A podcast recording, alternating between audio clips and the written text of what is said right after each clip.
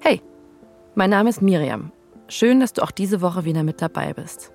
Ich freue mich sehr, dass ich dich bei Langsam Achtsam begrüßen darf. Wenn ich so zurück auf mein bisheriges Leben blicke, gab es einige Situationen, in denen ich sehr nett und höflich zu anderen war und mich sozial angepasst habe. Dadurch habe ich aber meine Bedürfnisse an der einen oder anderen Stelle übergangen und mich nicht richtig abgegrenzt, so wie es mir eben gut getan hätte. Ich erinnere mich an einen Nachbarn, der mich als Kind immer etwas zu lange in den Arm genommen hatte. Das war mir tatsächlich viel zu viel und auch unangenehm, aber ich habe das über mich ergehen lassen, aus Höflichkeit, um ihm kein blödes Gefühl zu geben. Es gibt diverse Situationen mit Professoren, älteren Männern oder auch einfach Menschen, bei denen ich das Gefühl hatte, ihnen kein schlechtes Gefühl geben zu dürfen, indem ich klar und deutlich meine Bedürfnisse und Grenzen kommuniziere. People-Pleasing heißt dieses Phänomen.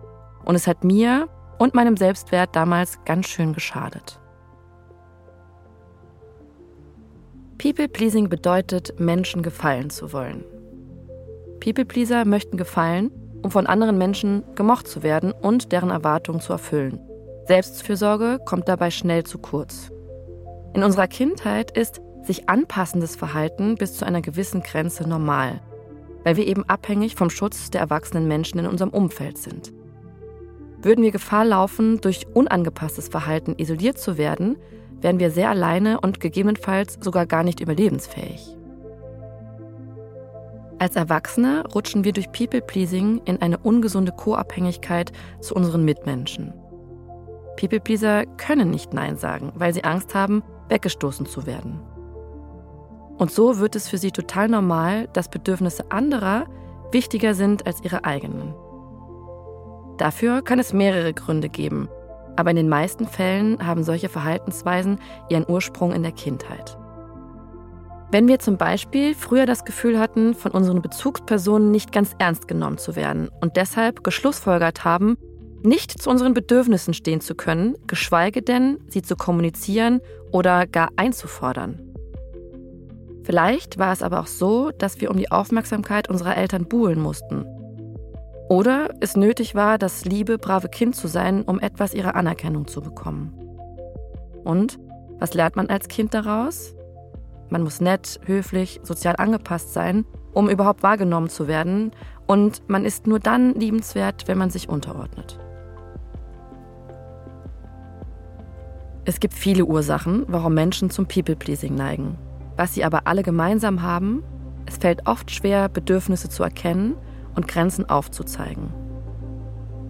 Und genau das ist eine ganz wichtige Fähigkeit, um zufrieden und mental gesünder durchs Leben zu schreiten. Ein Microhabit ist der kleinste Schritt im Hier und Jetzt, der dich näher an dein Ziel führt. Um deinen Selbstwert zu erhöhen und zu dir zu stehen, wäre dieser Schritt regelmäßig, gerne mehrmals am Tag, innezuhalten und zu schauen, ob du in den letzten zwei Stunden deine Bedürfnisse im Blick hattest. Vielleicht schaffst du es sogar, zu jemand anderem ein Nein und damit ein Ja zu dir zu sagen. Und wie du es aus meinen anderen langsam achtsam Episoden vielleicht schon mitbekommen hast, es muss nicht immer die eine große Veränderung im Leben sein. Oft sind es ganz, ganz kleine Schritte und neue Gewohnheiten, die uns zu mehr Zufriedenheit bringen. Diese klitzekleinen Verhaltensweisen, die oft auf den ersten Blick unbedeutend erscheinen, aber eben in der Masse eine große Wirkungskraft entfalten.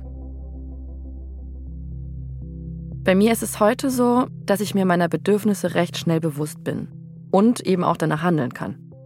Das war und ist mit viel Übung verbunden, aber irgendwann läuft es fast automatisch ab.